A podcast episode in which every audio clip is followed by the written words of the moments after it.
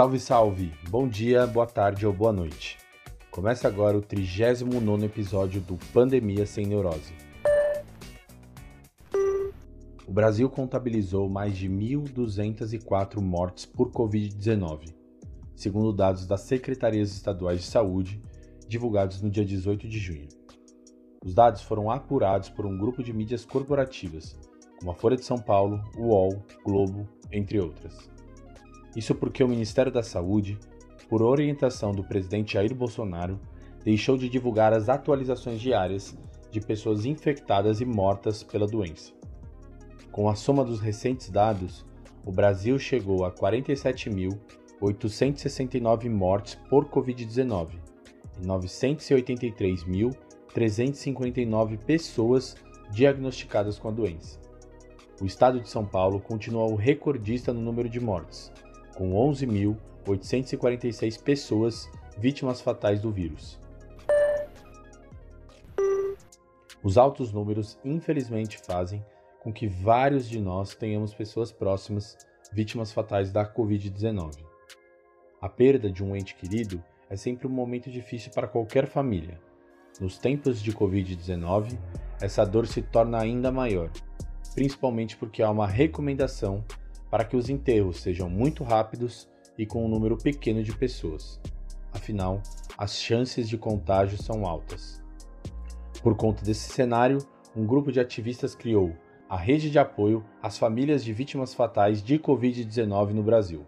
A iniciativa independente e sem vinculação partidária é formada por profissionais de diversas áreas, organizações sociais, pesquisadores e demais pessoas solidárias às famílias e amigos das vítimas. O comunicado de lançamento do grupo conta quais são os objetivos da iniciativa. Abre aspas. Mesmo respeitando com rigor o máximo possível do distanciamento físico recomendado pelos especialistas em saúde, ao invés de nos isolarmos ainda mais uns dos outros, a situação pode, quem sabe, nos reaproximar também de outras formas mais solidárias de viver em coletividade, cuidando também dos nossos mortos. Afinal, toda a vida importa. Fecha aspas. O grupo desenvolveu um documento com aspectos importantes para os familiares que perderam uma pessoa ficarem de olho e checarem se todos os procedimentos de enterro estão de acordo com os direitos humanos. A declaração de óbito deve constar a confirmação do óbito por Covid-19. Quando o exame não foi feito ou não teve o resultado antes do enterro, deve constar a suspeita pela morte, assim como as possíveis comorbidades. Um único familiar ou responsável deve fazer o reconhecimento do corpo, respeitando a distância mínima de 2 metros de distância. Quando houver necessidade de aproximação, o familiar deve usar máscara, luvas e aventais de proteção. A Organização Mundial de Saúde não recomenda o enterro apressado dos corpos de vítimas, salientando que deve ser preservada, aspas, a dignidade dos mortos, sua cultura e religião, tradições e suas famílias. Fecha aspas o grupo também criou um guia para as famílias desenvolverem um processo de luto da perda dos entes queridos.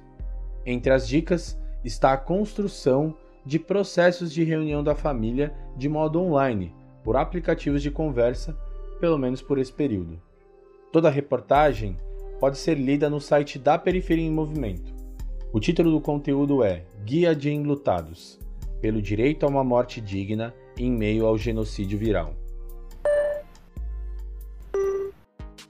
Este podcast é um oferecimento das iniciativas de comunicação Alma Preta, Desenrola e Não Me Enrola e Periferia em Movimento.